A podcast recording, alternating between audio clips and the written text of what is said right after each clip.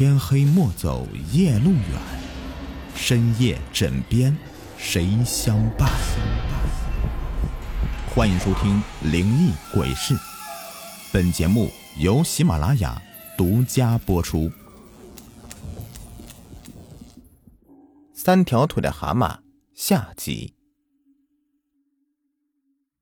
左小年和张永海被摔的是五脏俱裂，尚坤把头伸到两人的上方，脸上脓液不断的滴落在两人身上。尚坤看着他们，冷笑道：“我撞死宋敏敏哥哥不久后，就被人下毒害死。虽然不知道你们两人是不是凶手，但还是先杀了你们再说。”就在尚坤准备动手的时候。张永海突然灵机一动，大声喊道：“你杀了我们没关系，但是你想不想知道是谁毒死你的？你如果放了我们，我们保证给你查清楚。”尚坤思索一下，竟然同意了，给了他们一个星期时间去查。死里逃生的两个人急忙爬出下水道。左小年和张永海一路无言的。走回寝室，左小年怀疑是宋敏敏出于报复的心理毒死了尚坤，这可能也是他性情大变要跟自己分手的原因之一了。左小年回到寝室后，将所有与宋敏敏有关的东西都收了起来，害怕尚坤的鬼魂找自己的时候看到这些，再去找宋敏敏并且伤害他。不过，仓促之间，他发现很多东西都没找到。包括一件很贵重的礼物，那是宋敏敏的哥哥从国外带回来送给他的。就当左小年在为如何摆脱尚坤而头疼的时候，他在食堂门口遇到一个男生。那个男生看到左小年以后，突然问道：“哎，你最近是不是遇到通阴体了？”左小年听后吃惊的看着那个男生，就把自己的事情对他讲了一遍。男生听后，有些纳闷的说道：“你借助通阴体招魂后，为什么不赶紧找一个接替者呢？通心体对你的帮助是有代价的，给他的食物只不过是把他引出来而已。他帮助你之后，一定会吸取你的阳气的。如果没有下一个人接替你去招魂的话，通心体便会一直吸取你的阳气，直到把你吸死为止。”他听后吓得满头大汗，他突然想到一件事情，急忙问道：“你是不是认识张永海呀？”男生点点头，原来他就是张永海的故事里的那个学渣男生，他们两个高中都是在同一所学校的。关于通音体的一切，张永海都是从他这里面得知的。左小年突然想到。说不定张永海怂恿自己利用通音体招魂，就是想用自己当他的接替者。那张永海招魂是为了做什么呢？左小年又想到了自己丢失的东西，认为张永海是用他招来了宋敏敏的哥哥，得到他的命魂，所以一直跟自己海誓山盟的宋敏敏才会性情大变和自己分手。他早就知道。张永海暗恋宋敏敏，但没有想到他竟然要用这样的方式来得到她。左小年满腔怒火，想要去找张永海理论，但是刚转身就发现尚坤正站在自己身后。尚坤满脸怒容，嚎叫道：“你这个混蛋，原来是你下毒毒死我的！”不待左小年说话，他就伸手抓了过来。左小年想要转身跑开。但却吓得双腿发软，瘫坐在地上，急忙喊道：“我没杀你，不是我杀的你啊！”尚坤冷冷笑道：“哼哼哼，不要狡辩了。张永海把事情都告诉我了，你杀我是为自己女友的哥哥报仇，他还给我看了你买毒药的瓶子，证据确凿。”左小年愤怒了，张永海不但抢自己女友，骗自己当他的接替者。现在竟然还蛊惑尚坤来杀死自己，心肠真是歹毒啊！就在他闭上眼睛等死的时候，尚坤突然被一团黑雾击中，身体砰的一声爆裂开来，碎肉如同雨珠一样溅得到处都是。原来，那个男生见识不好，竟将自己从学霸那里获得的命魂打了出来，一下子打散了尚坤的身体。两人一路狂奔，跑到学校另外一边才停下来。那个男生对他无奈的说道：“张永海呀，是从我这里得到通阴体的事情呢，我也算间接害了你。刚才我救了你一次，就算咱俩扯平了。不过我只知道从那老人手里学到了一些粗浅的驱使命魂的法子，刚才那下肯定杀不死他的，你要小心点，他会再来找你的。”左小年感激的冲着那个男生点了点头，然后一边考虑如何逃过尚坤的追杀，一边离开了。他想到一件更要命的事。尚坤说张永海给他看过毒死他的毒药药瓶，可张永海怎么知道他是死在什么毒药之下的呢？他又在哪里找了药瓶呢？难道是张永海毒死了尚坤？对，应该是这样的。否则，就算张永海招了宋敏敏哥哥的魂，也无法说服他拿出命魂给他。但如果是张永海替他报了仇，就行得通了。最关键的是，如果宋敏敏和张永海成了一对儿，那他就是和一个杀人凶手在一起，这太危险了。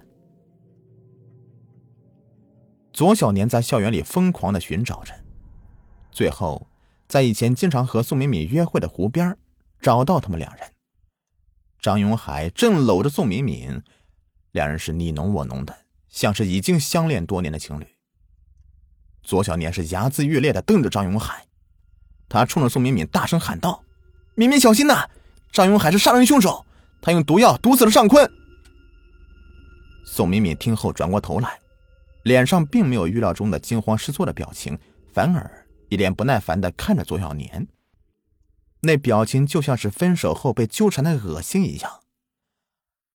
张永海起身走到他面前，小声说道：“哼哼，没想到尚坤还没杀死你，不过不要紧的，现在他已经认定是你毒死了他了，你就做我的替死鬼吧。”说罢，张永海刚想得意大笑，却突然发现一只血肉模糊的手。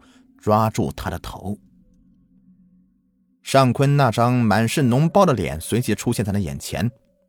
张永海用力的蹬着腿想要逃跑，但是头已经被尚坤紧紧的抓住了。他这样一折腾，反而把自己的脖子给扭断了。尚坤恶狠狠的看着气息渐弱的张永海，张开血盆大嘴在他脑袋上撕咬起来。他脸上的脓液在颤抖之下哗哗的往下淌。身体复原的尚坤刚刚找到左小年，结果刚好听到张永海那番话，他明白自己上当了，索性直接吃掉他。左小年颤抖着双腿，悄悄的向后退去，然后抓住吓得呆住的宋敏敏，想要逃走，但是两人没跑多远，就被尚坤发现了。尚坤丢掉只剩下一半尸体的张永海，猛地冲了过来。左小年急忙把宋明明挡在自己身后。尚坤抓着左小年的衣领，将他提到半空中。他刚刚吃过张永海，好像一时半会儿还不想杀死他。左小年闻着浓液的腥臭味感觉自己快要吐出来了。他看到尚坤的牙缝里还塞着张永海的血肉残渣，吓得魂飞魄散。他再也忍不住了，猛地向尚坤的胸口踹去，却感觉像是踹进烂泥里，丝毫使不出力气。尚坤口中发出咯咯的怪笑声，随即将他摔在地上，然后就要扑上去吃掉他。就在这时候，尚坤身后冲出一道黑影，猛地撞开他。尚坤随即起身反扑过去，但是明显没有黑影高大强壮。一番搏斗之后，就被打倒在地上。黑影走到左小年面前，停下脚步。左小年抬头看去，他竟然是宋敏敏的哥哥。原来，下水道那次的招魂，张永海暗中对那件血衣动了手脚，放进了毒死尚坤的毒药，才会把尚坤招来。张永海一开始就计划嫁祸给左小年，让尚坤杀了他。这样一来，既除掉了情敌，又让他担下了毒死尚坤的罪名。但是，左小年那次招鬼并没什么目的，竟然顺便把宋美美的哥哥也从阴间招出来了。不过，当时他在后面，爬到一半的时候，那个蛤蟆就走了，他被卡在了阴阳两界的通道中，一直到现在才费尽全力的爬出来。宋敏敏的哥哥微笑着对敏敏说：“敏敏，我错了。我不该因为张永海杀死尚坤替我报仇，就把我的命魂给他，让你爱上一个杀人凶手。现在看来，左小年才是最合适的。”说罢，他拽着尚坤的鬼魂钻进了地下，回阴间去了。这时候，宋敏敏晃了几下。再清醒过来的时候，好像变了个人似的，紧紧的抱住了左小年。左小年心中没有甜蜜可言，因为他还没有找到接替者，通心体一直在吸收他的阳气。就在这时候，咕呱咕呱的叫声竟然又响了起来，那只三条腿的蛤蟆跳到他面前，跟在蛤蟆后面的是那个肥胖的恶鬼。他像上次一样的费力的爬着，但这次身后却没有跟着一群鬼，只有他一个。肥胖恶鬼看着左小年，怪笑着说道：“左小年，你还记得你死去时候的初恋女友小莲吗？我在阴间遇见她了，还深深的爱上了她，但是她却一直对你念念不忘，只喜欢你，所以。”我要到阳间找你取一样东西，不过我要的可不是你的命魂，这东西在阴间没什么用处。上次我来的时候，屁股后面跟了一群鬼，为了不让他们吃了你，我只好再把他们引回去。不过这次我成功了，你逃不掉的。说罢，肥胖的恶鬼扑了上来。在左小年绝望的叫声中，撕下了一张完整的、血淋淋的人皮。通阴体是阳间与阴间的通道，人可以把鬼魂招来，取得自己想要的东西。当然，鬼也可以来阳间，取得他们想要的东西。好，这故事呢就说完了，感谢你们的收听。喜欢的话，别忘了订阅、收藏和关注我。